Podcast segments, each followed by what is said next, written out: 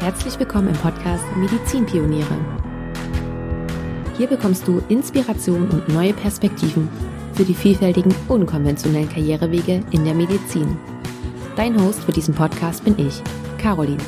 Ich bin selber Ärztin und stelle dir hier im Interviewformat spannende Ärztinnen und Ärzte vor, die von ihrem Weg berichten. Also lass dich inspirieren und ganz viel Spaß bei dieser Episode.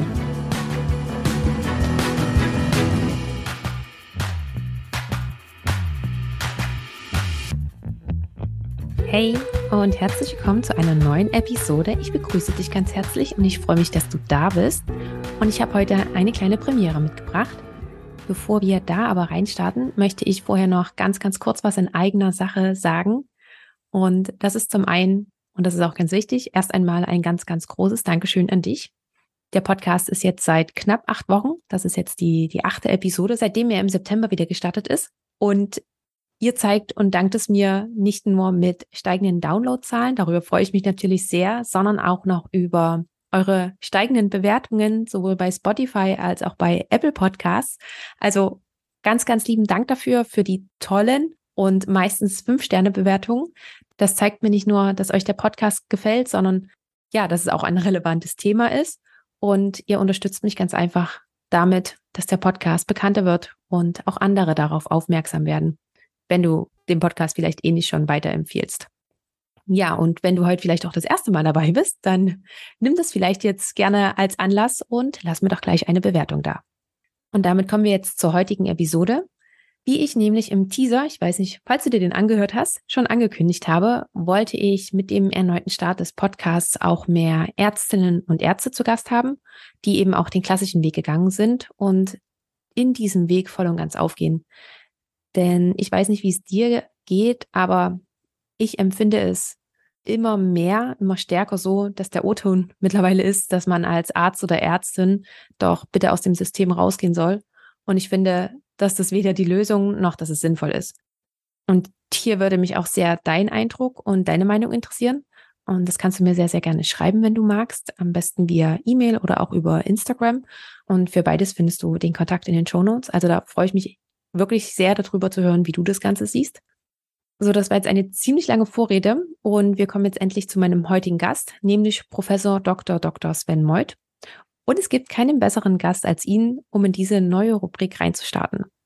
Denn zum einen hat Herr Meuth einen sehr, sehr klassischen Medizinweg gewählt und zum anderen ist er super sympathisch und lässt uns eben an diesem Weg dran teilhaben. Er ist Direktor der Neurologischen Klinik in Düsseldorf und wir sprechen nicht nur über seinen Werdegang, sondern auch über das Thema Führung, wie er dazu steht, was das für ihn bedeutet. Und wir kommen auch auf das Thema Vereinbarkeit zu sprechen. Und ich finde, es ist ein ganz, ganz wundervolles Gespräch geworden. Herr Meuth gibt ganz viele Einblicke, er gibt Impulse und er lädt, wie ich finde, auch ganz oft dazu ein, doch einmal einen Perspektivwechsel wahrzunehmen.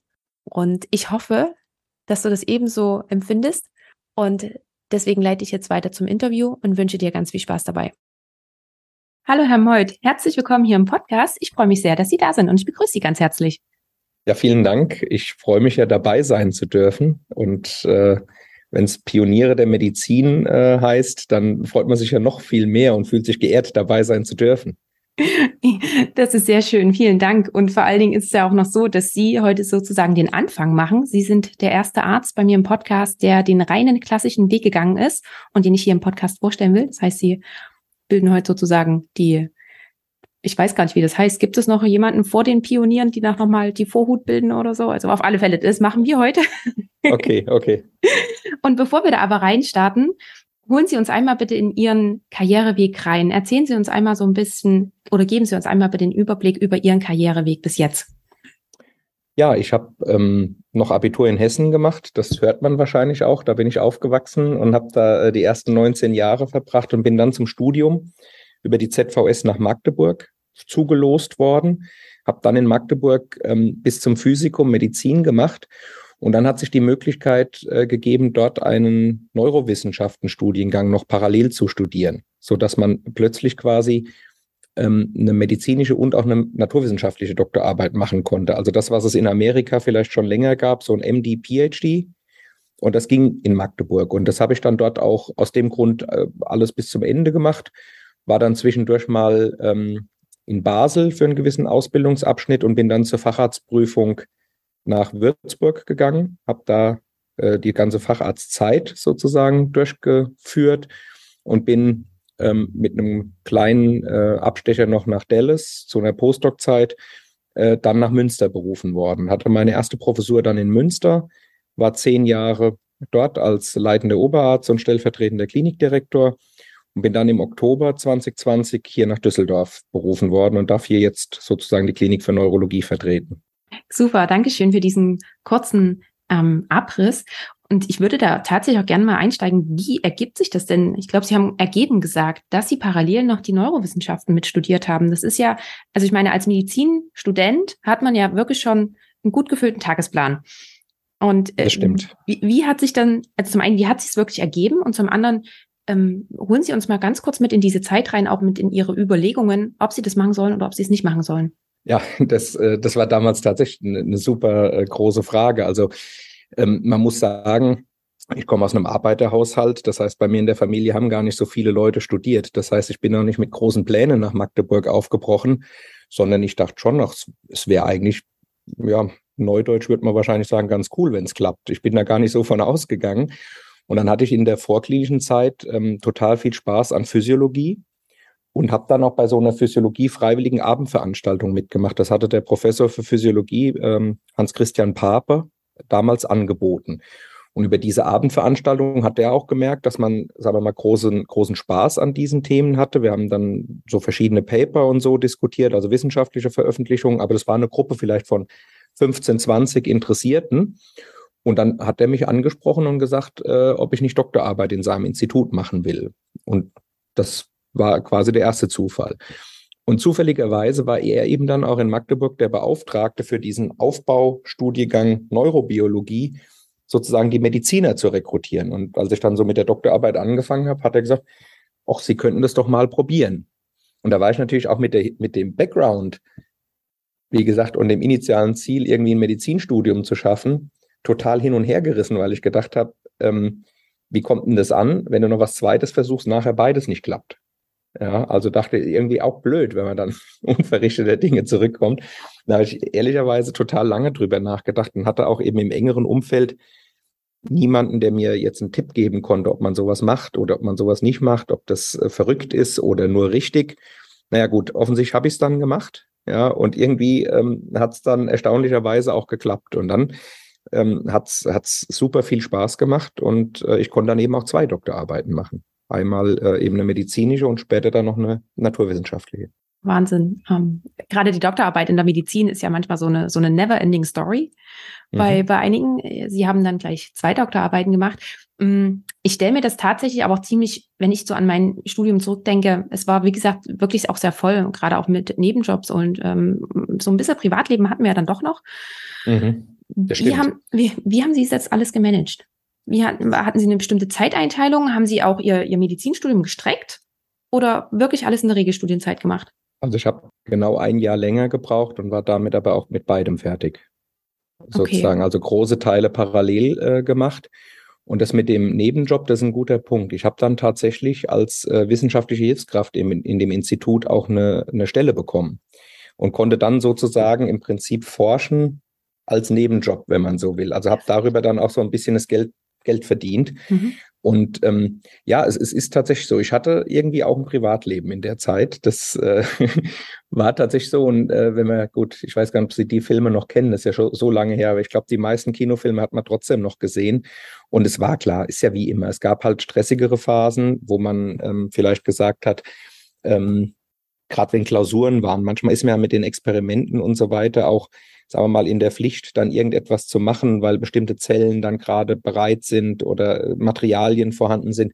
Da gab es immer schon mal stressige Zeiten und auch wenn äh, Klausurenzeiten waren, weil das ist ja in der Medizin eigentlich schon relativ eng getaktet, die Klausuren. Manchmal, ich sage jetzt mal so Februar beispielsweise oder Januar, Februar.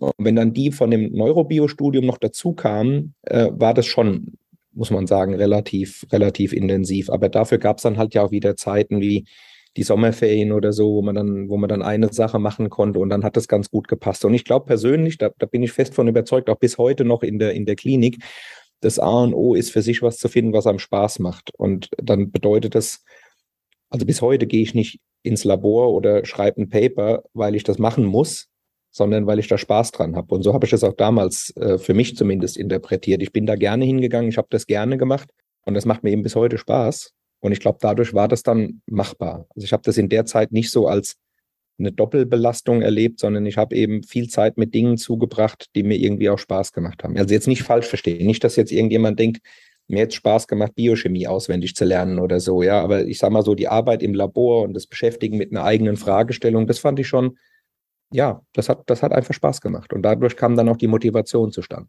Mhm. Das wollte ich gerade sagen, das klingt eben auch so raus, dass sie das wirklich aus der Freude heraus gemacht haben, weil es sie ganz einfach interessiert hat und sie hatten gar nicht auch so, also jedenfalls klingt es so für mich, ich wollte es als Frage formulieren, hatten sie dann gar nicht so diese großen Pläne dahinter, ah, okay, wenn ich das jetzt mache, dann habe ich zwei Doktorarbeiten, dann habe ich zwei Doktortitel und dann könnte ich natürlich auch eine, was sozusagen meiner Karriere auch wieder gut tut. Hatten Sie das auch mal im Hinterkopf? Ehrlicherweise nicht, ähm, muss ich sagen. Es war für mich tatsächlich so, und ich sage das auch heute häufiger mal Studierenden, die nach einer Doktorarbeit fragen. Eigentlich wollen wir ja eine wissenschaftliche Erkenntnis gewinnen vielleicht eine Veröffentlichung schreiben, um es auch anderen mitzuteilen. Und so ein bisschen in Anführungsstrichen ist die Doktorarbeit faktisch dann das Abfallprodukt von dieser wissenschaftlichen Arbeit. Man trägt das halt auch zusammen sozusagen. Und das ist, wenn man weitergeht, ja auch später vielleicht eine Habilitation. Ja, es ist eine wissenschaftliche Beschäftigung. Man will was knacken. Man will eine Frage lösen. Und je besser das halt gelingt und je häufiger das gelingt, umso mehr kommt dann halt zusammen. Und irgendwann schreibt man dann halt mal die Habil zusammen, weil, weil dann so und so viel eben rausgekommen ist. Ich glaube, wenn man sich wirklich im Vorhinein hinsetzt und sagt, ich mache das, um einen zweiten Titel oder um äh, eine Habilitation oder sowas zu erreichen, dass das eine falsche Motivation ist. Ich glaube, dann, dann kommen solche Dinge wie Work-Life-Balance und so weiter, die es dann extrem schwierig machen, weil man ja eigentlich nur das Ziel verfolgt und nicht sozusagen den Weg dahin. Mhm. Und ich glaube, wenn man sagt, das ist das, was mir Spaß macht und das will ich möglichst gut machen, dann ist der Rest daraus eine Konsequenz ist alles eine Frage de, des Blickwinkels und der Perspektive. Ja, und mhm. ich glaube, da kann ja auch jeder, ähm, sagen wir mal, eine ganz unterschiedliche Perspektive haben. Und da gibt es ja wenig richtig oder falsch, sondern das ist eher so, so wie ich das halt jetzt gesehen habe. Und ich habe mittlerweile auch hier durchaus ein paar Leute so im Team, die das, glaube ich, ganz ähnlich sehen, die, die sagen, das ist das, was uns Spaß macht, was uns als Gruppe Spaß macht und deswegen arbeiten wir halt gerne und viel an verschiedenen wissenschaftlichen Fragestellungen. Mhm. Mm, Sie haben gerade auch schon die Vereinbarkeit beziehungsweise auch die Work-Life-Balance angesprochen. Da würde ich später auch nochmal mit drauf zu ja. sprechen kommen. Ähm, das auf alle Fälle. Wie ging es dann weiter bei Ihnen? Ich meine, Sie hatten dann zwei Doktortitel und äh, da ist so eine äh, medizinische Karriere, so eine typische medizinische Karriere vielleicht nicht weit wegzudenken. Und Sie haben aber auch gesagt, dass Sie mit keinen großen Plänen in die in das Studium gestartet sind. Wie ging es dann weiter bei Ihnen? Also war das auch alles so Zufall, ihnen wurde eine Stelle angeboten und sie dachten, ich probiere das jetzt mal aus? Oder war es dann auch wirklich schon so ein bisschen, okay, ich möchte jetzt, jetzt habe ich ja schon mal was erreicht, jetzt möchte ich noch weiter? Äh, ersteres, ehrlicherweise. Ähm, ich habe dann natürlich auch Formulaturen und so weiter gemacht und habe dann bei einer Formulatur in Tübingen auch einen riesen Zufall. Ich wollte eigentlich zu einem, zu einer bestimmten Person ähm, Kontakt kriegen in dieser Formulatur, weil das war der Professor Beer, der heutzutage in Göttingen ähm, tätig ist in der Neurologie. Und der hatte mal einen Vortrag in Magdeburg gehalten. Und das fand ich total spannend, was der wissenschaftlich macht. Und daraufhin habe ich mich um eine Formulatur in Tübingen beworben äh, und gekümmert und war dann voller Erwartung, diesen äh, Kollegen Bär dort kennenzulernen.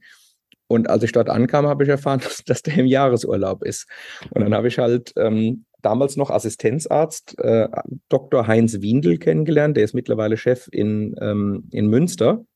Und wir haben uns total gut verstanden. Und, und dann hat er halt gesagt, äh, hast du nicht Lust, dass wir mal was zusammen machen? Und ähm, damals noch als Student habe ich dann halt eine erste, eine erste Stelle gesucht und dann hat er gesagt, ich werde demnächst Oberarzt in Würzburg, mach dort die Assistenzarztzeit dort. Und deswegen habe ich auch nur eine Bewerbung geschrieben nach Würzburg, weil ich eben irgendwie mit dem zusammenarbeiten wollte, weil wir uns gut verstanden haben. Das war also mindestens der zweite Zufall in der Karriere sozusagen. Und so sind wir dann, witzigerweise war ich sogar einen Monat vor ihm äh, dann in Würzburg. Also ich, ich habe im Dezember angefangen und er kam dann im Januar dazu. Und dann hatten wir ähm, eben sechseinhalb total gute und total produktive Jahre in Würzburg in der Klinik äh, von äh, Professor Teuker. Und dann im Anschluss dann sind Sie ja dann äh, als leitender Oberarzt. Genau, und dann haben wir beide einen Ruf ähm, nach Münster gekriegt. Also äh, Heinz Windel ist vom Oberarzt zum Chef geworden und ich bin äh, vom Assistenzarzt dann zum Stellvertreter geworden. Und so sind wir gemeinsam nach Münster gegangen und haben dann äh, da nochmal zehn Jahre äh, zusammen verbracht. Ja, und äh, es war ein echt, echt gutes Verhältnis, produktiv. Ich kam mehr so von der Nervenzellseite aus der Physiologiezeit und Heinz Windel ist, ähm, sagen wir mal, mehr von der immunologischen Seite mit T-Zellen gekommen. Dann haben wir uns quasi bei der MS getroffen, wo eben T-Zellen ähm, Nervenzellen attackieren. Und so hatte jeder im Prinzip so ein bisschen wieder seinen Blickwinkel und das war aber dann in der Summe, äh, glaube ich, ganz produktiv. Ja, und so waren dann zehn Jahre Münster irgendwie. Und haben Sie sich auch mal Gedanken darüber gemacht, ob Sie diesen Schritt gehen sollten? Gerade, ähm, weil Sie ja auch gerade sagten, vom Assistenzarzt dann zum äh, leitenden Oberarzt mit. Das ist ja schon ein ganz schöner Schritt. Nicht nur das, das Fachliche, sondern auch das Ganze drumherum. Man leitet auf einmal mit einem Team. Waren da auch irgendwie Bedenken, ob Sie sozusagen schon bereit dafür sind?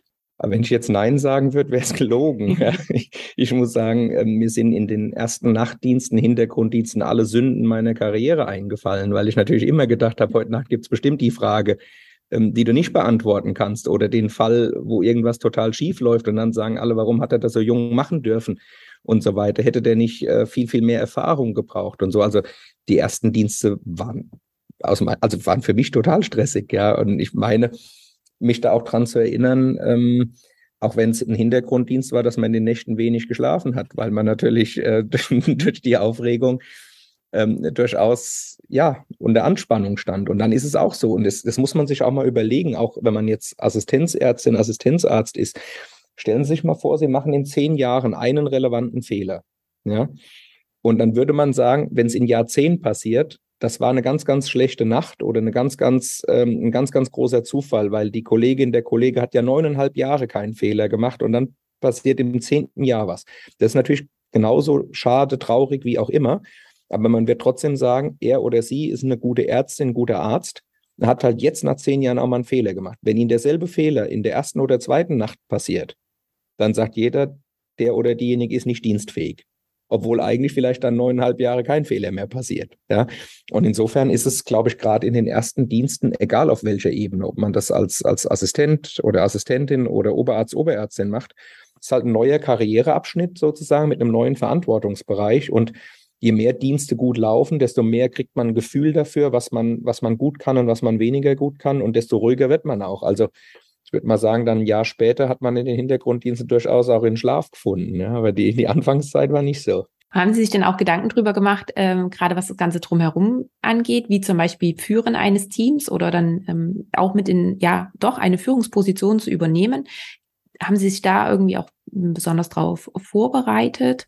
Ja, also ähm, man hat sich da viel Gedanken drum gemacht, äh, allein schon aufgrund der Tatsache, dass natürlich viele Kolleginnen und Kollegen älter und erfahrener waren und trotzdem vielleicht in der Hierarchie jetzt, ähm, sagen wir mal, äh, drunter standen. Also das heißt, wenn man jetzt einen anderen ähm, Oberarzt, der vielleicht schon 20 Jahre Erfahrung auf dem Buckel hat, sagt, lass uns das mal so oder so machen, das setzt ja schon ein gewisses Fingerspitzengefühl voraus, wenn man, vor allem wenn man der Jüngere ist, der vielleicht gar noch nicht diese Erfahrung haben kann und, und auch ähm, ja, wie sagt man, die Schulterklappen verdienen konnte und, und, dokumentieren konnte, dass man auch was kann. Und ich erinnere mich wie heute. Also es gab in Münster einen Kollegen, der auch äh, Professor war und der war eben kurz vor der Rente. Das war grauhaarig, grauer Bart. Und dann haben die Patienten, wenn der vielleicht bei dem Aufenthalt davor zuständig war. Die haben gesagt, also dieser echte Professor, der letztes Mal da war, äh, der hat aber gesagt, wir machen so und so. Und da musste man natürlich schon immer irgendwie mit Fingerspitzengefühl vorgehen. Es ist ja dann heutzutage so, dass es auch so Kurse für Führungskräfte gibt, wo man so ein bisschen, sagen wir mal, Strategien an die Hand kriegt. Das ist jetzt mittlerweile in vielen Kliniken sogar verpflichtend, bevor man Oberarzt wird. Und dann hängt es auch so ein bisschen davon ab, ähm, sagen wir mal, wie viel Interesse man dafür hat. Ich habe ehrlicherweise immer schon Spaß dran gehabt, äh, so Biografien von Führungspersönlichkeiten zu lesen. Jetzt nicht nur geschichtlich ganz hochtrabende, sondern auch einfach mal äh, die erfolgreichsten Fußballtrainer, also Guardiola, Klopp, Mourinho, Ferguson, die alle mit ihren äh, Teams total tolle Erfolge gefeiert haben. Und ich, ich lese das wahnsinnig gerne mit der, mit der Frage, mit welchen Strategien kommt wer zum Erfolg? Und ich glaube, man kann nicht, man kann das nicht kopieren. Man hat einen gewissen Stil und eine gewisse Umgangsform. Und ich glaube nicht, dass man jetzt sagen kann, weil jemand anders erfolgreich war, indem er eben, was weiß ich, besonders motivierend oder besonders ähm, streng oder wie auch immer vorgegangen ist, das kann man ja gar nicht eine Karriere über durchhalten. Ich glaube, es ist wirklich wichtig, dass ein Team merkt, dass man die Sachen authentisch macht. Dass man sagt, hören Sie zu, das tut mir total leid, das ist nicht gut gelaufen. Das machen wir das nächste Mal besser. Oder dass man auch sagt, jetzt glauben Sie mir mal, da gibt es eine aktuelle Arbeit, die zeigt ganz klar, man sollte es nicht mehr so machen, sondern wir machen jetzt mal einen Schritt weiter und ändern etwas. Ja.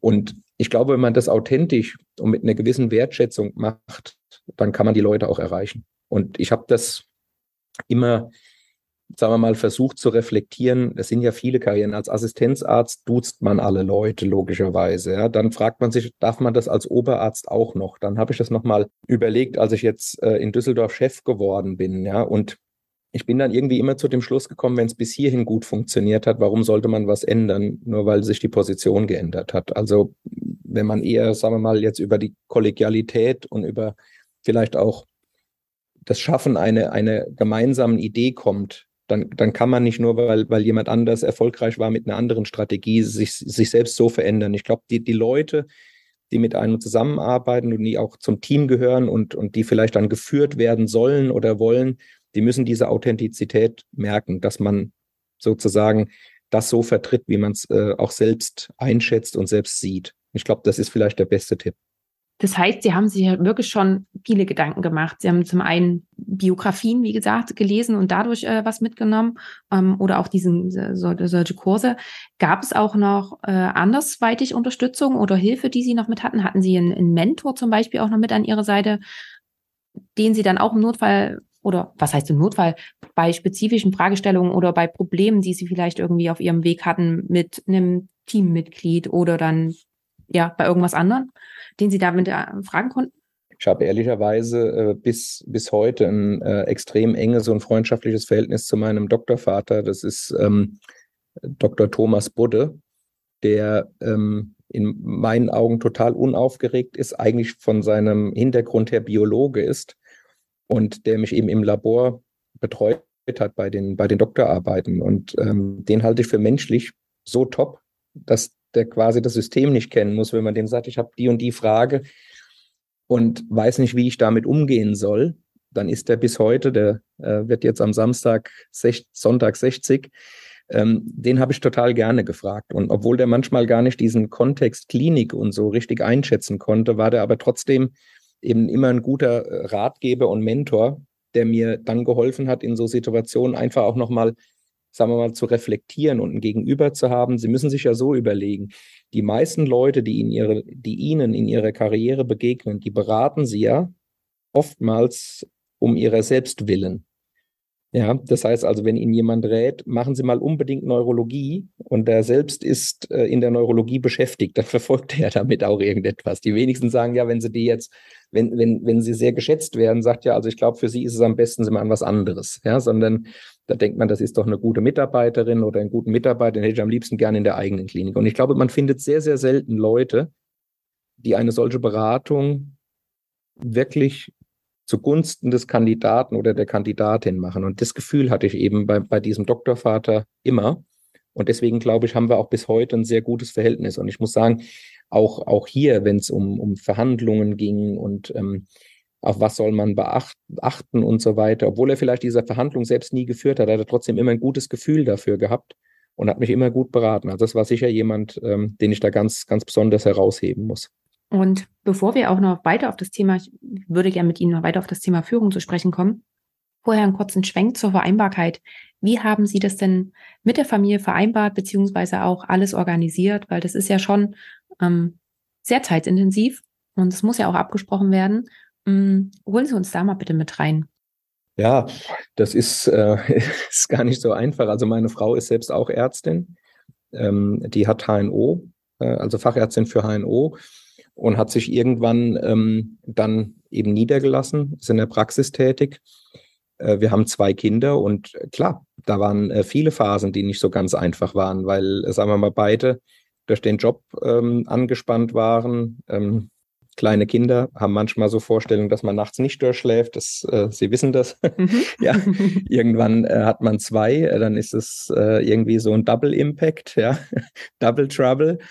Und da gab es sicher auch Phasen, äh, wo man sich mal besser und mal schlechter leiden konnte, weil eben keiner mehr nachts konnte sozusagen und, und nochmal aufstehen wollte und, und so.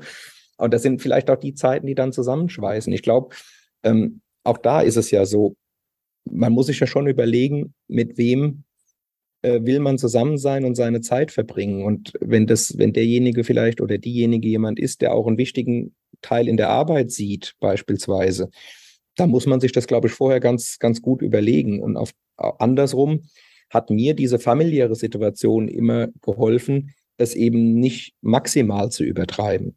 Also man, man in diesem System, in dem wir leben, mit Patientenversorgung, Sie können doch im Prinzip jeden Tag 24 Stunden mit den Patienten verbringen, weil sie immer jemanden auf Station haben, den sie nicht geknackt kriegen vom Krankheitsbild. Das heißt, sie können jeden Abend eine Literatursuche machen über diesen einzelnen Patienten oder diese einzelne Patientin. Das ist ja in der Wissenschaft ganz genauso. Sie können ja nach dem fünften Projekt des Jahres auch noch das sechste Projekt des Jahres machen. Und ich würde sogar sagen, auch in der Lehre. Ja, wenn Sie, wenn Sie in der Vorlesung gut evaluiert wurden, können Sie auch sagen, nächstes Jahr will ich noch besser evaluiert worden, werden. Wenn Sie schlecht evaluiert wurden, können Sie sagen, okay, jetzt muss es aber wirklich besser werden. Ja? Also das heißt, Sie sind in drei, mindestens drei Bereichen tätig, die zeitlich nach oben offen sind. Und mir hat, sagen wir mal, dieses familiäre immer auch geholfen, dann irgendwann zu sagen, okay, du musst ein Ende finden. Ja, deswegen hast du eine Familie und deswegen willst du zum Abendessen beispielsweise zu Hause sein oder willst das Wochenende mit der Familie etwas verbringen, ähm, Zeit verbringen. Und ich sag mal, das war vielleicht so ja, die Konstante und die Stütze, gerade auch in den Phasen, es läuft ja auch nicht immer auf der Arbeit super. Gut, es läuft auch nicht immer privat super, wenn man ehrlich ist, aber ich sage mal, gut ist es ja, wenn es nicht gleichförmig läuft. Wenn man sagt, es ist jetzt privat eine total sit schöne Situation, dann kann man auf der Arbeit das eine oder andere wegatmen oder rumgedreht. Und ich glaube, ähm, oder ich empfinde das zumindest für mich so und ich glaube, meine Frau würde das, würde das so bestätigen. Wir haben dieses, dieses äh, Work-Life-Balance-Ding nie so richtig als Work-Life betrachtet, sondern man kann Quality Time haben, während man arbeitet oder während man Freizeit hat. Und ich bewerte sozusagen nicht die Freizeit an der Menge an Stunden, sondern dass man in dieser freien Zeit, die man gemeinsam hat, eben auch sagen wir mal, einen guten Austausch miteinander hat und eben mit den Kindern ähm, eben schöne Sachen macht. Und was auch immer dann verbindend ist. Äh, die große Tochter zum Beispiel, die, die spielt äh, Tennis und hat eben äh, immer wieder das Engagement, mir zu zeigen, dass es mittlerweile besser kann. Und ich versuche mich halt von Jahr zu Jahr irgendwie noch aus der Affäre zu ziehen. Und das ist so unser Ding, was wir sonntags, wenn es jetzt äh, irgendwie geht, sonntags machen. Ja, und so hat man eben äh, als Paar und mit den Kindern, denke ich, bestimmte Dinge, die einen verbinden. Und für mich ist es nicht wichtig, ob wir fünf Stunden oder zwei Stunden Tennis spielen. Für mich ist wichtig, dass wir Tennis gespielt haben und dass das unsere gemeinsame Story ist. Oder mit der kleinen, ähm, der kleinen, die ist, wird jetzt auch zwölf, also insofern mit der, mit der jüngeren der beiden großen Töchter. Äh, da ist es eben vielleicht äh, Klavier oder, oder sie spielt Handball und, und da bin ich total gern dabei, äh, ohne selbst zu können und so weiter. Und insofern, ich glaube, dass man dass man diese Qualität haben kann und dass die nicht einfach über die Zeit zu bemessen ist. Ja? Und meine Frau weiß auch ganz ist besser, ähm, ich bin um acht entspannt zu Hause, weil ich irgendwie mit was fertig geworden bin, als dass er mich zwingt, ab vier auf den Fernseher zu gucken, was mich gar nicht. Also ich gucke gern Fernseher, aber verstehen Sie, nicht, nicht jeden Tag und nicht ab vier sozusagen. Nicht das Programm ab um vier. Genau, genau. Ja. Und, und ja, und keine Ahnung. Und auch als Familie, wir haben eben gewisse Dinge, wo man dann sagt, wir schauen uns mal ein Fußballspiel an oder haben, haben ein schönes Wochenende. Die Familien wohnen halt relativ weit weg, ja, so dass eben wir nicht so viel Unterstützung, sagen wir mal jetzt durch, durch Großeltern haben und hatten. Aber deswegen besuchen wir dann die eben am Wochenende und haben halt da eine gute Zeit, ja. Also, wie gesagt, ich glaube, das, das Absolute an Zeit ist nicht das Entscheidende, sondern tatsächlich, was man mit der Zeit macht stand das auch mal irgendwie zur Debatte damals mit ihrer Frau, als sie diskutiert, wahrscheinlich werden sie das ja schon gemacht haben, ob sie die Stellen annehmen sollen, ähm, weil das ja schon ein, ein Einschnitt ist. Als leitender Oberarzt oder als Chef hat man ja einfach nochmal viel, viel oder andere Aufgaben und verbringt viel mehr Zeit noch mit. Stand das mit zur Debatte, ob sie das machen oder war das von vornherein auch klar, sie gehen den Weg und sie, also ihre Frau trägt es mit und dann wird geschaut, wie man das alles zusammen hinbekommt. Also was ich nie gemacht habe, ist, dass ich mich auf was beworben habe, was ich nicht wollte. Also es gab zum Beispiel ähm, auch Ausschreibungen in Städten, wo meine Frau gesagt hat, das kann sie sich nicht gut vorstellen, ähm, weil das eben sehr weit weg von den Familien ist beispielsweise oder äh, gab auch mal eine Stelle, also nicht, dass ich die schon hatte, sondern die Frage war, bewirbt man sich auf diese Stelle? Ja, nicht, dass das äh, falsch verstanden wird, aber eben so eine Stelle im Ausland, was ich mir gut hätte vorstellen können, wo sie aber gesagt hat, ich möchte eben, dass die Kinder, was weiß ich, in Deutschland in die Schule gehen und ähm, auch, wir haben in einer bestimmten Region eben einen Freundeskreis und ich habe das Glück gehabt, dass ich oft mit Leuten, die mit mir arbeiten, auch gewechselt bin. Das heißt, ich habe also so salopp gesprochen, auch mein Freundeskreis immer mit umgezogen. Das heißt also, ähm, ich gehe jetzt immer noch mit denselben Leuten weg in Düsseldorf, mit denen ich zum Teil schon in Würzburg und die zehn Jahre in Münster unterwegs war. Also insofern war das für mich einfacher, in ein neues Umfeld zu kommen. Und äh, gerade so als junge Familie lernt man ja auch viele Leute über die Kinder neu kennen, Kindergarten, Schule und so weiter. Und so hatten wir dann halt in Münster einen, einen total schönen, einen großen Freundeskreis. Und Düsseldorf-Münster ist eben nicht weit auseinander. Ja, und ähm, eben vielleicht dann ins Ausland zu gehen. Nochmal, ich hätte wieder wahrscheinlich viele Leute mitnehmen können. Ähm, und meine Frau hätte eben wieder einen ganz neuen Bekanntenkreis aufbauen müssen. Und deswegen, als das zum Beispiel Thema war, hat sie gesagt, ich kann mir das nicht vorstellen. Also habe ich mich erst gar nicht beworben. Andersrum formuliert, wir haben vorher geguckt, was es für mich für Optionen gibt und haben dann darüber gesprochen, ob sich das auch sozusagen der Rest der Familie vorstellen kann. Und haben dann, und dann habe ich mich eben beworben. Und wenn es dann geklappt hat, konnte ich auch wirklich so verhandeln, dass ich sage, ich kann mir gut vorstellen, das zu machen, weil ich eben auch den, das Backup von zu Hause habe. Ich muss aber jetzt sagen, obwohl äh, das äh, gut läuft, würde ich sagen, meine Familie lebt derzeit noch in Münster. Ja, also im Moment pendel ich zwischen Düsseldorf und Münster. Dann pendelt sie aber auch schon ganz schön lange, seit zwei Jahren anderthalb, ja, ein ja. Jahr, acht Monate. Ja. Haben Sie irgendwelche Tools oder Tipps und Tricks, um das alles noch so ein bisschen einfacher zu machen oder was Ihnen das Leben so zu, sozusagen erleichtert hat?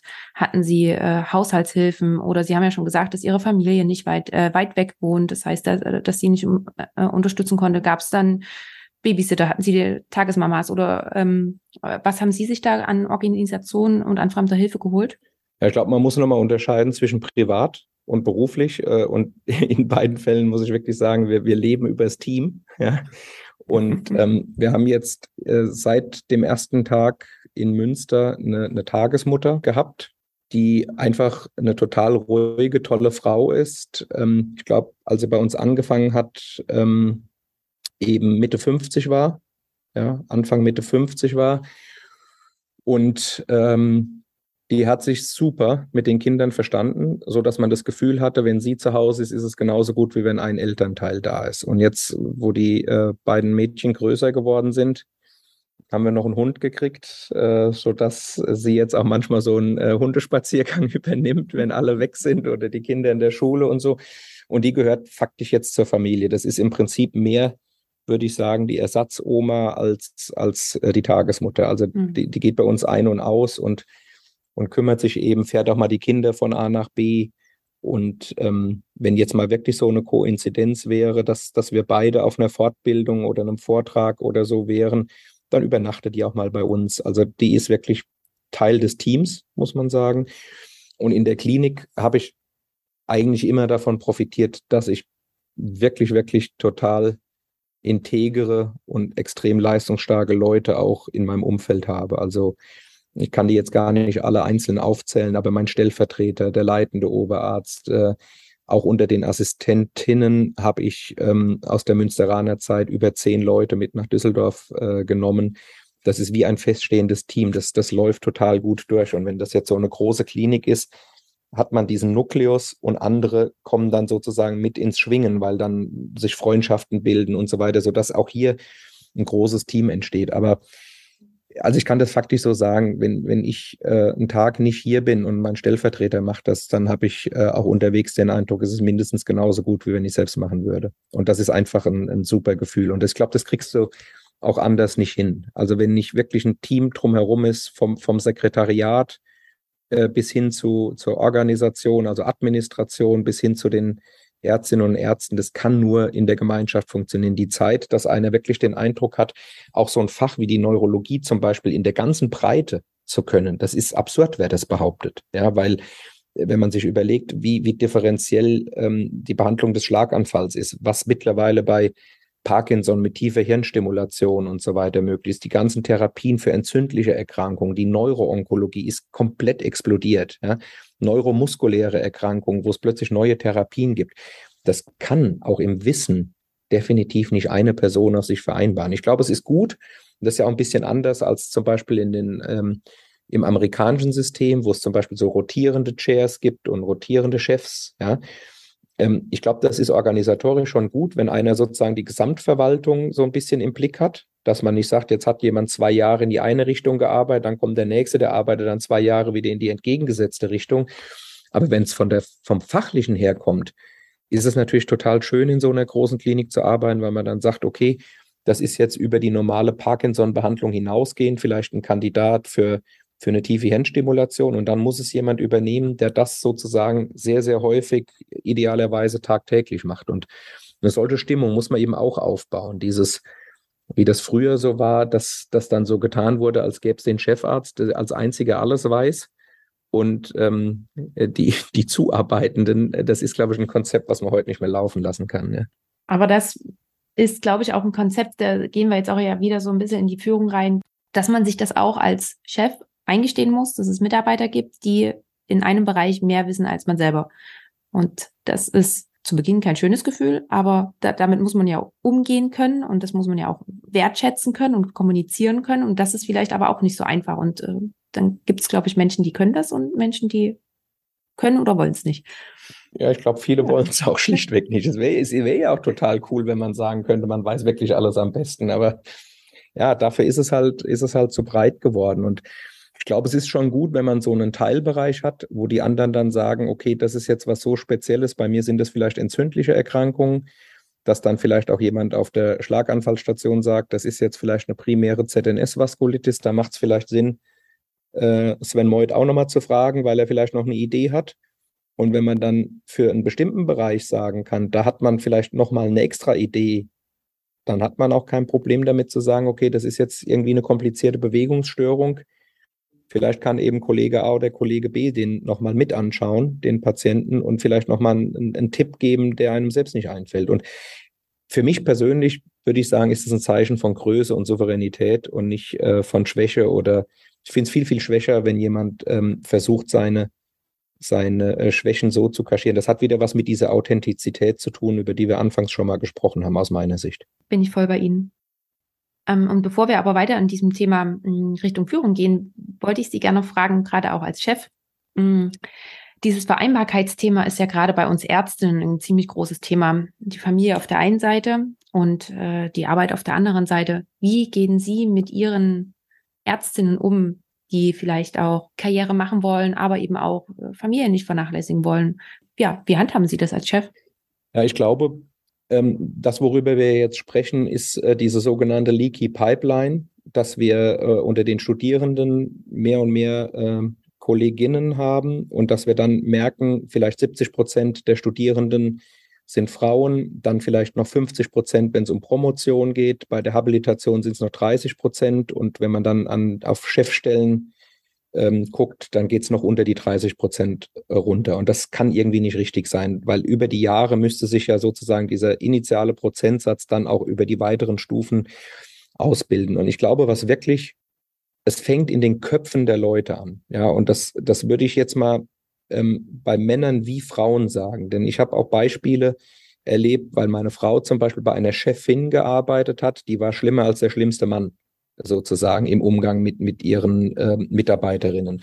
Und da glaube ich, es, es, es mangelt einfach sozusagen an der Einstellung zu dem Thema. Ich sehe das ganz pragmatisch. Wenn ich 70 Prozent ähm, Kolleginnen in der Klinik habe, dann werde ich eine gewisse Flexibilität in den Arbeitszeitmodellen anbieten müssen, damit die Patientenversorgung gewährleistet ist. Und dann bin ich auch ein Gegner dafür von, dass man sagt, es gibt jetzt ein Frauenförderungsprogramm, und in diese Schablone muss jetzt jede Frau reingedengelt werden, ob sie will oder nicht, weil es da ja auch ganz unterschiedliche Modelle gibt. Vielleicht gibt es auch eine Kollegin, die sagt, ähm, Familie ist eben bei mir äh, der Freund oder der Lebenspartner und ich plane keine Kinder. Es muss also eine andere Förderung sein, wie jemand, der sagt, ich habe ähm, ich äh, zwei Kinder zu versorgen und die müssen halt mittags um 14 Uhr aus der Schule abgeholt werden. Und meine Erfahrung ist, äh, also Frauen sind sicher nicht die schlechter organisierten Menschen, wenn man jetzt Frauen mit Männern vergleicht. Und manchmal ist ja sozusagen die, das Management einer kleinen Familie auch ähm, herausfordernd. Und wenn man jetzt zum Beispiel sagt, es gibt Bereiche in einer Klinik, wobei ich da vielleicht noch einschränkend sagen muss, die Neurologie ist natürlich ein, ein gut planbares Beispiel. Ja, also wenn man zum Beispiel sagt, äh, es ist ja anders jetzt wie, wie eine OP, die durch eine Komplikation vielleicht dann einfach mittags drei Stunden länger dauert. Das, das möchte ich jetzt nicht sozusagen auch für die, für die Chirurgie oder so mit beantworten, weil ich da auch nicht genug Einblick habe. Aber ich sage jetzt mal, in der Neurologie kann man durch ein vernünftiges Zusammensetzen von Teams eine Vereinbarkeit erreichen. Und man kann sagen, ähm, wir haben in der Neurologie verschiedene Bereiche. Das heißt, wir haben beispielsweise Intensivstation und Schlaganfallstation, die laufen in einem Dreischichtbetrieb. Das heißt, es ist also klar, wann beginnt die Schicht. Es ist relativ klar, jetzt sagen wir mal plus minus eine halbe Stunde, wann endet die Schicht, weil ja dann sozusagen eine neue äh, Besetzung kommt. Dann haben wir einen relativ großen Bereich an Ambulanzen die kann ich ja komplett steuern, weil ich überlegen kann, bis wann kann ich Leute einbestellen. Und wenn, wenn ich sage, äh, es muss jemand sicher um 14 Uhr gehen, dann kann ich halt den letzten Patienten, die letzte Patientin nur für 13 Uhr einbestellen, beispielsweise. Und dann gibt's noch die Bereiche, die wir haben, die sozusagen Allgemeinstationen sind, wo man schlechter einschätzen kann, gibt's heute vier Aufnahmen oder gibt's fünf Entlassungen und so weiter. Da muss man aber sagen, da haben wir ähm, durchaus Stationsbesetzungen, die mindestens zwei, eher drei äh, Kollegen und Innen ähm, inkludieren. Und ich meine, da kann man sich ja auch absprechen, ja, auch äh, wenn es ähm, unterschiedliche Familienkonstellationen gibt, wer legt zum Beispiel Wert drauf, morgens möglichst früh anzufangen, aber dafür mittags früh fertig zu sein. Dann muss man halt mit jemandem paaren, der sagt, für mich ist es wichtig, dass ich den Vormittag frei habe, weil mein Mann beispielsweise die Kinder um drei Jahre aus dem Kindergarten holt und ähm, deswegen bin ich gerne erst mittags aktiv, aber ich kann dann abends gegebenenfalls auch noch äh, bis um sechs oder bis um sieben bleiben, wenn es denn eben noch Not tut. Und ich glaube, das ist aber ein Ding, wie ich sagte, was, was, was mit Köpfen zu tun hat. Ja, wenn man will, dass jemand in dieses Team integriert ist und man sozusagen durch alle Ebenen, also sowohl in der Kollegenschaft, bei den Oberärzten, Oberärztinnen und bei einem selbst den Wunsch hat, diese, diese Vereinbarkeit hinzukriegen, dann findet man auch Mittel und Wege. Was ich nicht so gut finde, wie gesagt, ist, wenn es dann so ein vorgefertigtes Programm gibt, wo man sagt, okay, es muss äh, jede, jede Woche einen Tag frei sein. Wenn dann jemand sagt, ich will nächste Woche diesen freien Tag nicht, dann sollte man nicht sagen, nee, den muss man jetzt nehmen, sondern dann muss man sich eben überlegen, wie kriegen wir ähm, vielleicht zum Beispiel auch in einem Drittmittelprojekt äh, bestimmte Ambulanzen mit bestimmten Leuten besetzt, wann ist eine Rotation auf die Station gut. Und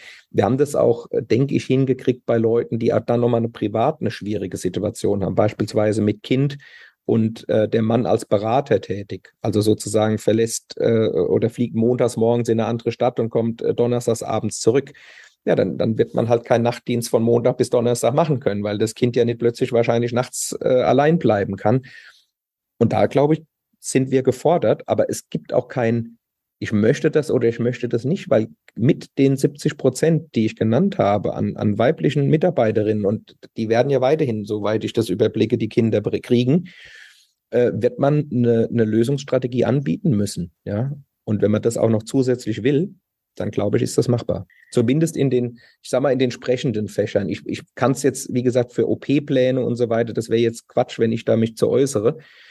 Aber für die Neurologie, und ich gehe mal davon aus, dass es für eine innere Medizin oder für, für eine Kinderklinik und so weiter äh, ganz ähnlich ist. Und ich, also meine Frau ist HNO-Ärztin, da gibt's auch Operationen, die dauern im Mittel 20 Minuten, dann dauern sie halt mit Komplikationen 30. Also es ist ja planbar. Ja.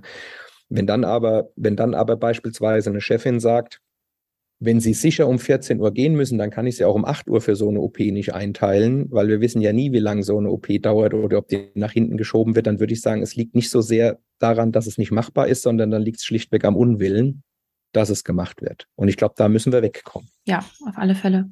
Das Ding ist ja auch gerade das, was Sie gesagt haben, gerade was Dienstpläne angeht. Ähm, es ist natürlich einfacher, einfach ein Dienstsystem haben, was, was da ist und das ist für alle Leute gleich, als eben diese ganzen Eventualitäten und Individualitäten vor allen Dingen noch mit einzubeziehen. Das ist ja anstrengend, so einen Dienstplan zu machen, weil man da viel, viel mehr beachten muss.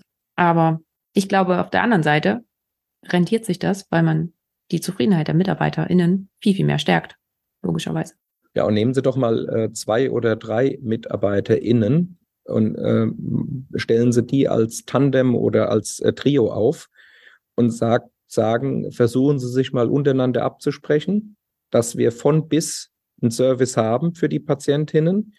Ähm, und mir ist es egal, ob jemand morgens zwei Stunden macht und mittags nochmal zwei und nachmittags nochmal zwei oder ob jemand sagt, ich mache sechs Stunden. Und lassen Sie das mal gerade äh, die Familienmanagerinnen in so einem Miniteam planen und dann werden sie feststellen, dass das irgendwie funktioniert. Dann sagt jemand, ich habe morgen äh, habe ich die Möglichkeit, äh, einen ganzen Tag zu übernehmen. Und vielleicht habe ich dafür eben äh, nächste Woche die Notwendigkeit, eben immer nur bis mittags zu können, weil sich irgendwas verschoben hat. Ja? Und ich glaube, nochmal, das muss machbar sein, sonst wird es irgendwann keine Krankenhäuser mehr geben. Mega. Bieten Sie das schon Ihren Mitarbeitern an? MitarbeiterInnen, Ta Tandemprojekte und sowas alles? Ja, also bei uns ist es ein bisschen anders noch, weil wir einen relativ großen Teil auch Forschung und Lehre haben. Ich habe aber hab zum Beispiel so ein Tandem-Konstrukt, ähm, wo immer einer oder eine im Forschungsfrei ist und eine und einer in der Klinik. Und wie die sich diese Tage aufteilen, ist mir ehrlich gesagt wurscht. Weil es muss nur jemand dann in dem Fall, die machen eine, neuromuskuläre Ambulanz, die Patienten müssen pro Tag gesehen werden. Und wenn jetzt jemand sagt, es ist gerade total gut, wenn ich in meinem Projekt sozusagen die drei Tage im Labor habe und der, der Tandempartner, die Tandempartnerin springt dann in der Klinik ein. Das ist eben so ein Modell, was beispielsweise geht. Oder ich habe jetzt äh, eine, eine junge Mutter, die ist im Forschungsfrei. Das heißt, die kann jetzt das erste, also ein Jahr Elternzeit und das zweite Jahr mit Eingewöhnung, Kindergarten und so weiter. Und im Labor kann man arbeiten, wie man will. Ja, dann kann man auch sagen, äh, der Mann kommt um vier von der Arbeit heim und äh, holt das Kind ab und man fängt eben selbst erst um zehn oder wie auch immer an. Nochmal, es geht ja um die, es geht darum, dass am Ende die Arbeit gemacht ist. Wann ist eigentlich nicht so schlimm. Darf das ja offiziell auch nicht so sagen. Patientenakten müssen ja im Krankenhaus verbleiben. Aber man könnte ja theoretisch fast so verrückt sein und könnte sagen, man sieht die Patienten vor Ort und schreibt den Arztbrief oder diktiert den Arztbrief, wo auch immer, natürlich abgeschlossen und streng geheim. Aber solche Dinge sind ja denkbar. Ja, und ich glaube, man muss sich von diesem alten System lösen. Und was ja auch so ein bisschen aus der Mode gekommen ist, bei uns war das noch modern. Wer möglichst lange in der Klinik bleibt, interessiert sich besonders viel fürs Fach. Das ist ja Gott sei Dank heute so ein bisschen, heute hat man ja verstanden, dass Leistung Arbeit pro Zeit ist. Ja, und insofern hilft das lange Verharren in der Klinik ähm, nur bedingt weiter. Es gibt äh, immer wieder auch Stationen, muss man sagen, die eben extrem mühsam sind, weil, weil sie extrem schwer planbar sind, weil ähm, unter Umständen das Patientenaufkommen sehr unterschiedlich ist. Dann muss man sagen, ähm, wer, also seit ich in, äh, in Düsseldorf angefangen habe, hatten wir zwei Covid-Wellen und zwei Verdi-Streiks. Das heißt, ich habe jetzt, sagen wir mal, bei all, aller Theorie und so weiter, die wir gerade genannt haben, natürlich jetzt auch lebenspraktisch äh, zum Teil echt schwierige Situationen gehabt, weil vielleicht durch Covid äh, positiv getestete Kolleginnen und Kolleginnen 20 Prozent Krankenstand bei den in der Ärzteschaft waren. Da musste man sich schon überlegen, wie geht es weiter. Dann mussten wir Personal gestellen in Richtung Gastroenterologie, weil eben so und so viele Covid-Patienten da waren.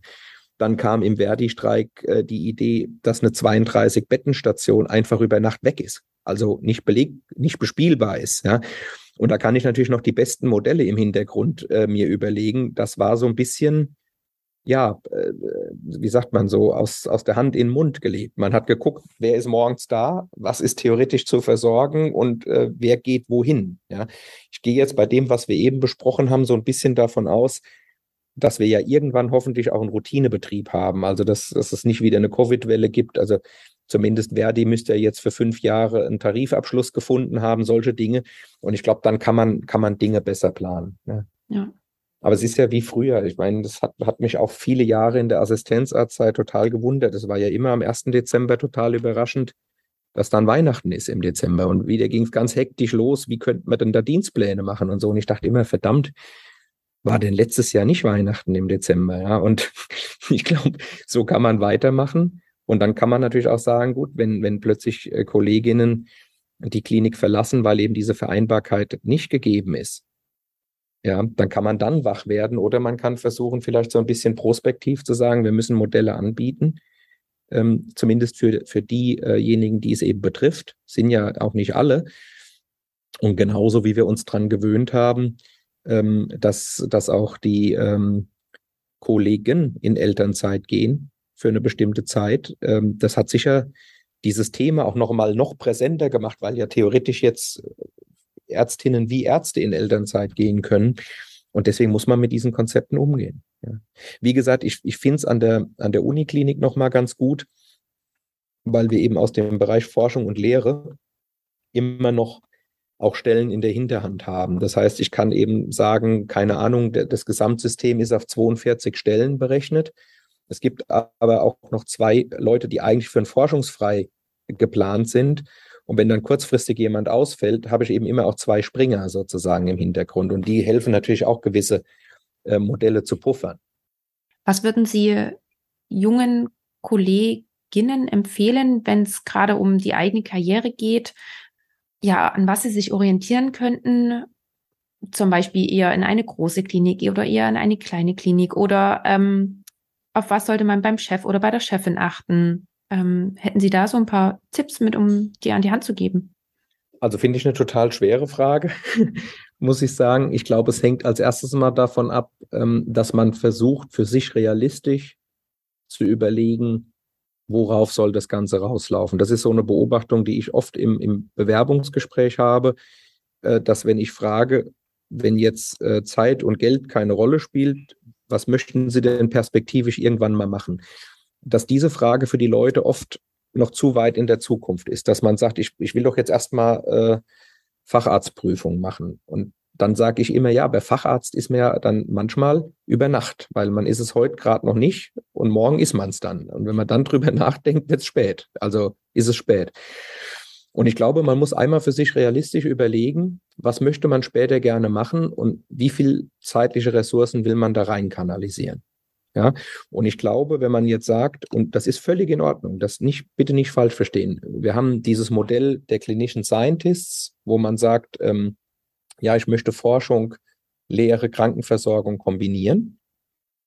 Und es gibt aber auch KollegInnen, die sagen, mein, meine primäre Ausrichtung ist die Patientenversorgung. Ich will einfach guter Arzt, gute Ärztin werden. Und beides ist ja total wichtig und auch so eine große Klinik funktioniert nur, wenn es beide Modelle gibt. Denn wenn jeder und jede auf der Station überlegt, heute komme ich noch eine Stunde früher ins Labor, ist dem Patienten, glaube ich, nicht gedient. Wenn aber jemand sagt, nee, mir geht es darum, dass diese Station total gut gemacht ist und jemand anders sagt, ich will eigentlich genau diese Kombination aus den Dingen haben, dann hat man im Team, glaube ich, eine gute Konstellation zusammen. Und dann muss man sich überlegen, was ist realistisch? Und wenn man jetzt sagt, ich möchte eigentlich ähm, oder es ist für mich total wichtig, dass, dass die Kernarbeitszeit in keiner Weise überschritten wird. Dann glaube ich, wird es mit allem drei total schwierig, weil sie werden, wenn sie in die Lehre involviert werden, werden sie irgendwann eine Vorlesung vorbereiten müssen, ja, äh, oder ein Seminar vorbereiten müssen. Wenn sie sich habilitieren wollen, dann wird ähm, so und so viel an Publikationen. Man kann auch Modelle finden und kann sagen, man kann da unterstützen und, und äh, Freiräume schaffen. Aber es wird nicht, es wird nicht in der Regelarbeitszeit funktionieren, weil die Regelarbeitszeit, die werden von den Trägern auf die Patientenversorgung gerechnet. Und die ist ja heutzutage, jetzt auch im Gegensatz zu unserer Assistentenzeit, ist ja die Arbeitsverdichtung sehr viel höher geworden. Ja, jetzt sagt man, ähm, viele Ältere sagen ja gut, die machen heute nur noch zwölf Stunden Dienste. Wir haben ja 24 gemacht. Aber ehrlicherweise haben wir in 24 Stunden weniger Leute aufgenommen, als heute in zwölf aufgenommen werden. Also insofern, wenn man das so ein bisschen realistisch betrachtet, würde ich sagen, die Arbeitsverdichtung hat es schon ähm, sagen wir mal, unmöglich gemacht. Auch da vielleicht bei uns waren vielleicht Ambulanzen bis mittags einbestellt. Wenn man ein bisschen erfahren war, war man um eins, halb zwei durch. Und dann hatte man einen Nachmittag noch, in dem man dann mal ganz entspannt sozusagen ins Labor gehen konnte. Wenn heute Ambulanzen bis am Nachmittag einbestellt sind, dann schafft man natürlich nicht oder dann halt ab sechs Uhr abends, aber ist dann schon auch schwieriger, würde ich sagen. Ja. Und insofern muss man, glaube ich, genau überlegen, wie viel Extrazeit will man, ähm, will man tatsächlich aufbringen, um dann zu sagen, ich werde der Familie gerecht und ich werde auch diesen Karrierezielen gerecht. Und ich würde auch davon weggehen, das ist ja immer so, weil man eben nur mal vom Studium aus der Uni kommt, dass dann immer so gesagt wird, man muss auch forschen oder man muss auch Lehre machen. Ich sehe das nicht so. Man kann auch einfach gute Ärztin, guter Arzt sein und damit auch einen tollen, tollen Beitrag leisten zu einer Klinik oder allgemein zur Gesellschaft.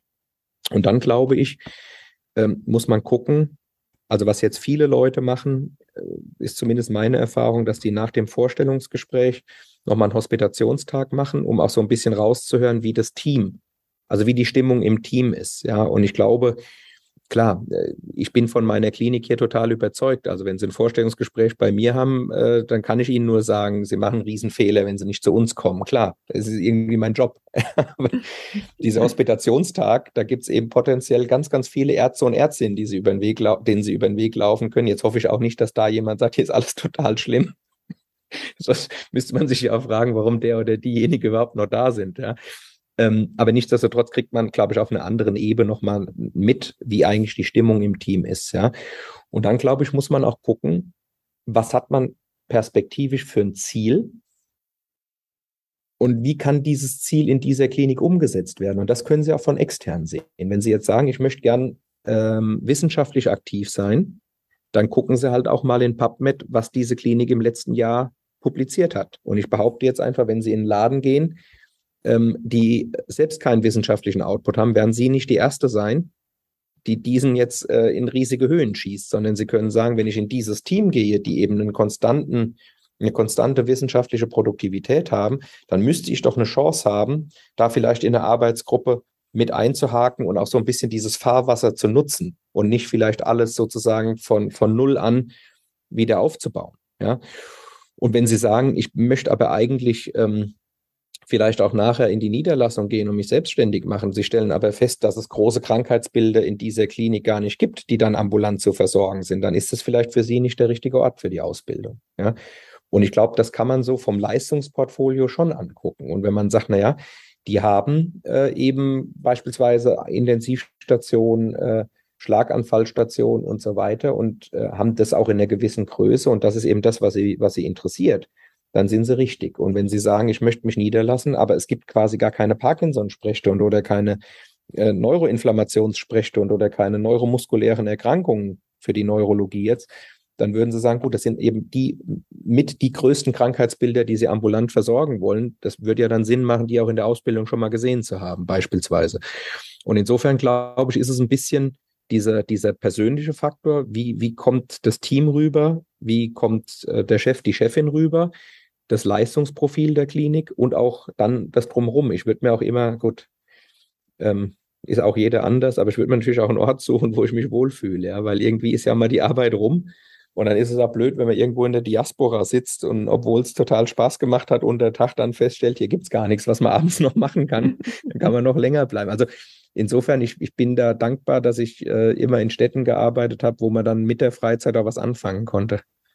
Ach super, da waren gerade ein paar richtig wertvolle Tipps dabei. Vielen, vielen Dank dafür. Und ich würde jetzt in Anbetracht der Zeit ähm, gerne nochmal zum Thema Führung und Leadership kommen.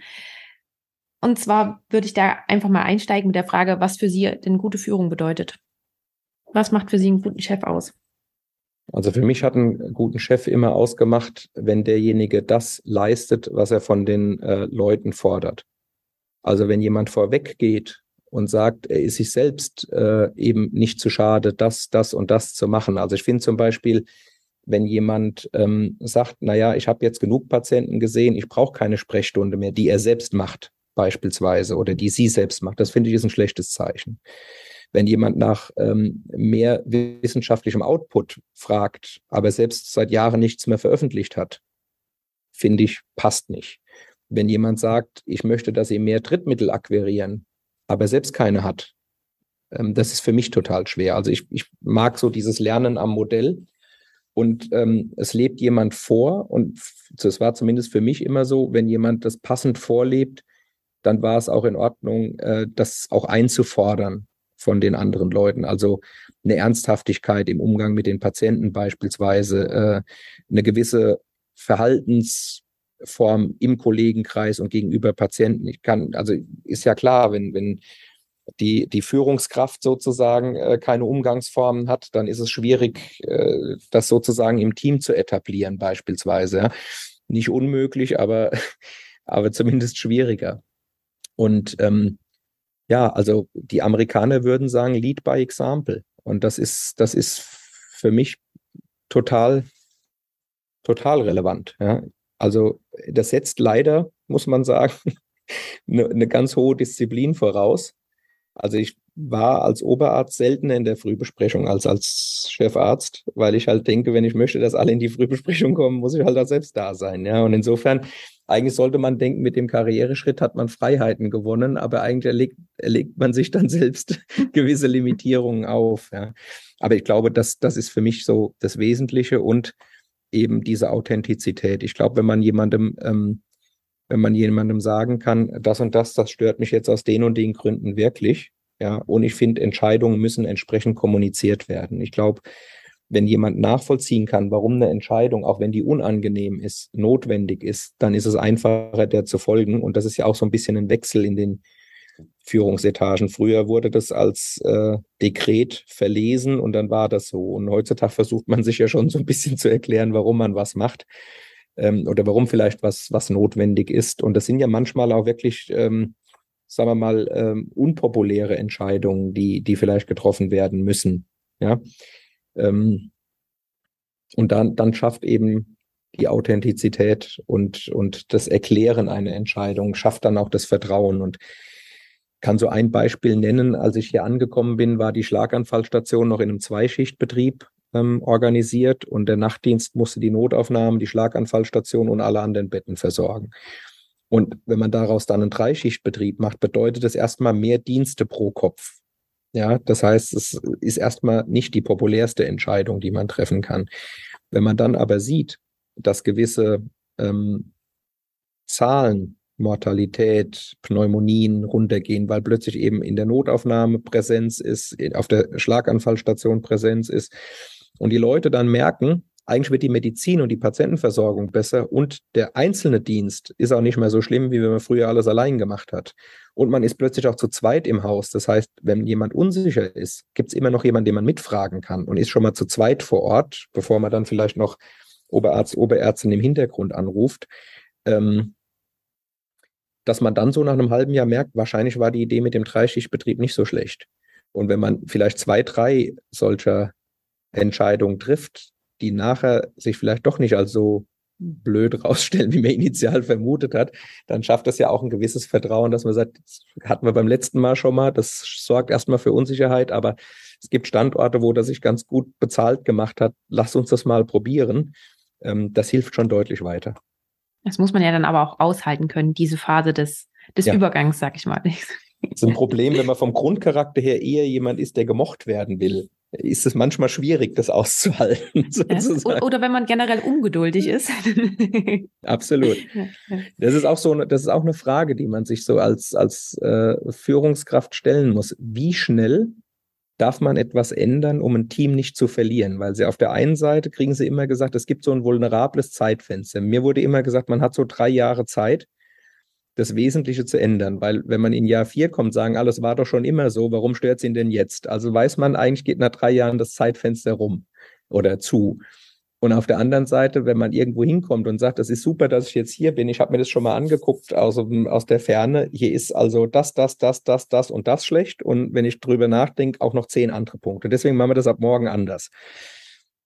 Könnte ich mir vorstellen, kommt jetzt auch nicht so gut an, weil ja dann die Leute auch sagen, naja, aber so schlecht war es doch jetzt gar nicht und ist denn hier wirklich alles schlecht? Und deswegen ist wirklich die Frage, auf der einen Seite geht so ein, so ein vulnerables Zeitfenster irgendwann zu und auf der anderen Seite dürfen sie nicht zu viel pro Zeiteinheit umstellen. Und diese Balance zu finden, das ist total schwer. Und ehrlicherweise muss man auch sagen, man hat ja auch nicht so viel Übungsmöglichkeiten in der Karriere. Es ist ja nicht so, dass man sagt, gut, da lief es jetzt schlecht, dann mache ich es woanders nochmal besser, weil so viel woanders gibt es ja nicht mehr dann. Ne? Genau, oder man, man sagt dann, naja, da lief es nicht so schlecht, wo er jetzt, äh, da lief es schlecht, wo er jetzt herkommt. Ähm, jetzt will er das bei uns auch noch machen. Also dann eilt einem ja auch ein gewisser Ruf schon voraus. Absolut. Ja. Absolut. Wie bekommen Sie auch selber so den Spagat hin zwischen äh, auf der einen Seite Chef sein und auf der anderen Seite aber wirklich auch noch ähm, als Arzt mit den Patienten umzugehen?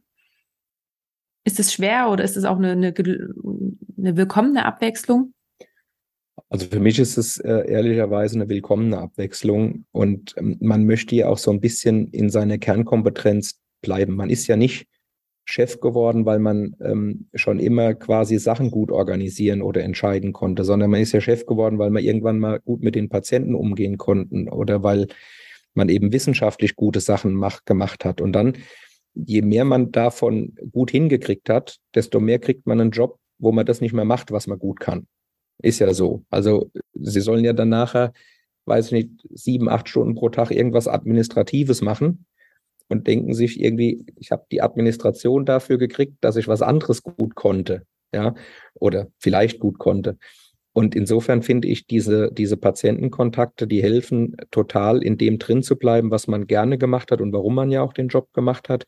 Und für mich sind eigentlich die schönsten Tage die, wo man ähm, eben Patientenkontakt hat oder Kontakt zu den Arbeitsgruppen hat und über wissenschaftliche Fragestellungen nachdenkt oder eben Kontakt zu den Studierenden hat, weil man ein Seminar oder eine Vorlesung hat. Und dann merkt man wieder, warum man alles organisiert, dass eben jetzt andere vielleicht dann sich noch mehr einbringen können, was Patientenversorgung, Forschung oder, oder eben Lehre äh, betrifft. Ja. Und deswegen versuche ich schon immer einen Teil Hauptvorlesungen selbst zu machen, einen Teil Seminare selbst zu machen, äh, einen Teil der Patienten selbst zu sehen und eben auch hin und wieder äh, nochmal an Forschungsprojekten mitzudiskutieren oder ein Paper mitzukorrigieren, damit sich äh, nicht nur die Ältesten noch erinnern können, dass man das irgendwann mal gemacht hat. Ja. Und wenn Sie jetzt so zurückblicken auf Ihrem Karriereweg, äh, gab es da irgendwann mal irgendwie ein Hindernis oder ja doch eine ziemlich große Hürde, an die Sie jetzt so zurückdenken, die Ihnen einfällt? Und wenn ja, was war das und wie haben Sie die umschifft oder übersprungen? Also es war sicher, es war sicher mal ein, äh, ein eine schwierige Situation äh, zwischen ähm, in dem Wechsel zwischen Würzburg und Münster, weil der damalige äh, Leiter der Einrichtung nicht so gerne wollte, dass man Würzburg verlässt. Und ähm, man aber auf der anderen Seite in Münster das echt gute Angebot gehabt hat. Und damals war das eben noch nicht so, dass man sich über die Meinung des Chefs so ohne weiteres hinweggesetzt hätte. Ja. Und ähm, der wollte mir dann sozusagen die Psychiatrie-Rotation an der Uni ähm, nicht ermöglichen. Ja. Und das hat mich dann dazu bewogen, zu kündigen, die Uni zu verlassen und die Psychiatriezeit in der Landespsychiatrie zu machen. Und das war für mich ein total großer Schritt, weil andere wieder gesagt haben, wenn man die Uni mal verlassen hat, dann ist es auch nicht einfach wieder zurückzukommen.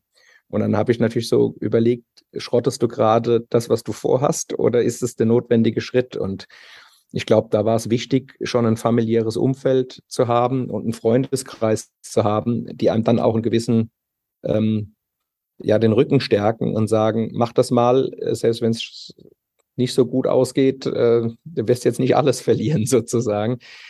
Ja, solche Situationen, ich glaube, die gibt's immer mal. Und ähm, ja, wahrscheinlich ist es dann ähm, die Devise weiterzumachen. Ja, ja einen Weg zu suchen, wie es geht, ja. Ähm, Herr Meut, ich würde Ihnen gern gleich noch meine drei Abschlussfragen stellen. Mhm. Bevor ich das aber mache, noch die Frage, Gibt es noch etwas, was Sie zu unserem Gespräch bis jetzt noch hinzufügen möchten? Haben wir irgendwas noch nicht angesprochen oder ist Ihnen noch irgendwas wichtig, was Sie gerne loswerden möchten?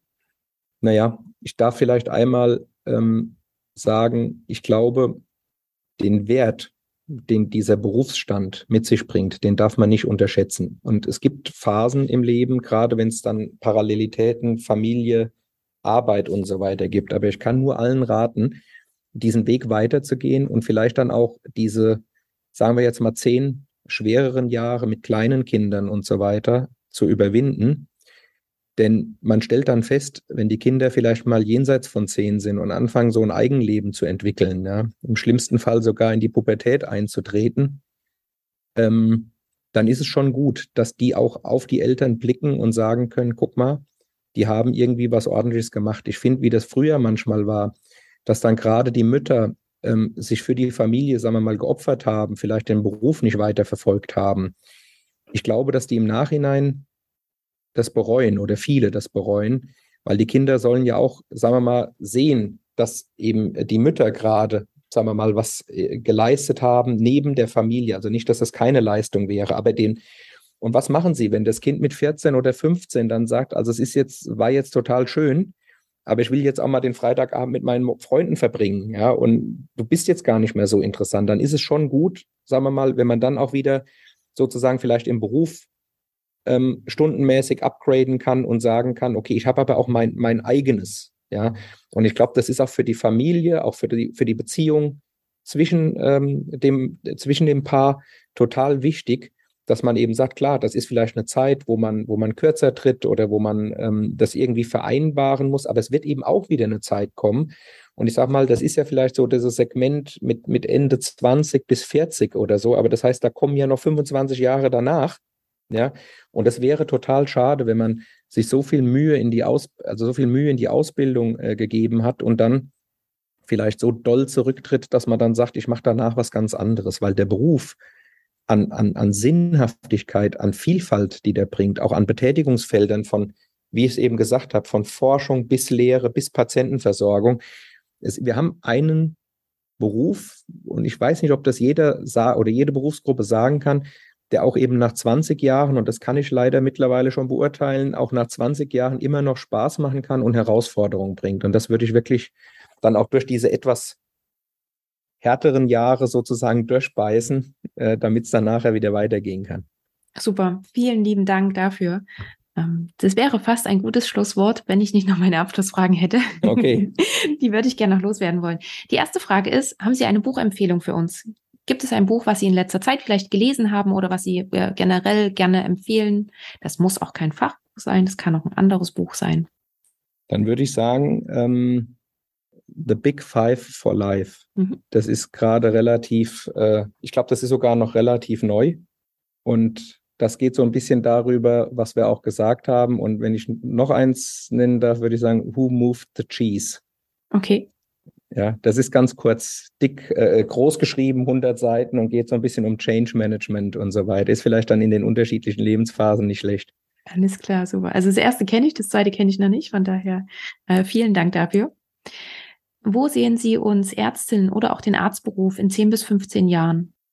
Ich glaube, der Arztberuf wird äh, einen deutlichen Wandel erleben. Ja, das, was wir eben gesagt haben, man kann das Fach nicht mehr in der Breite überblicken, wird, wird ja durch neue Technologien wie äh, Proteomics, Lipidomics, Transcriptomics, äh, wir werden ja quasi eine Datenflut erleben oder erleben die im Moment, so dass wir mehr und mehr, sagen wir mal, auch ähm, äh, digitale Medizin, künstliche Intelligenz, äh, diese Fragestellungen und auch Chancen in die Medizin kriegen. Und ich glaube auch so, das, was wir machen, jemanden untersuchen, wird eben beispielsweise durch digitale Biomarker nochmal ganz anders. Ja, also wir werden keine Gehstrecke mehr messen, einmal im halben Jahr, sondern wir werden im Prinzip die Schritte auf dem, auf dem äh, Variable, auf, auf, auf einem Handy oder was verfolgen und haben dann die viel, viel besseren Daten ich sage immer, die, die Gehstrecke bei uns in der Klinik ist streng davon abhängig, wie weit der Parkplatz vor der Klinik weg war. Ja.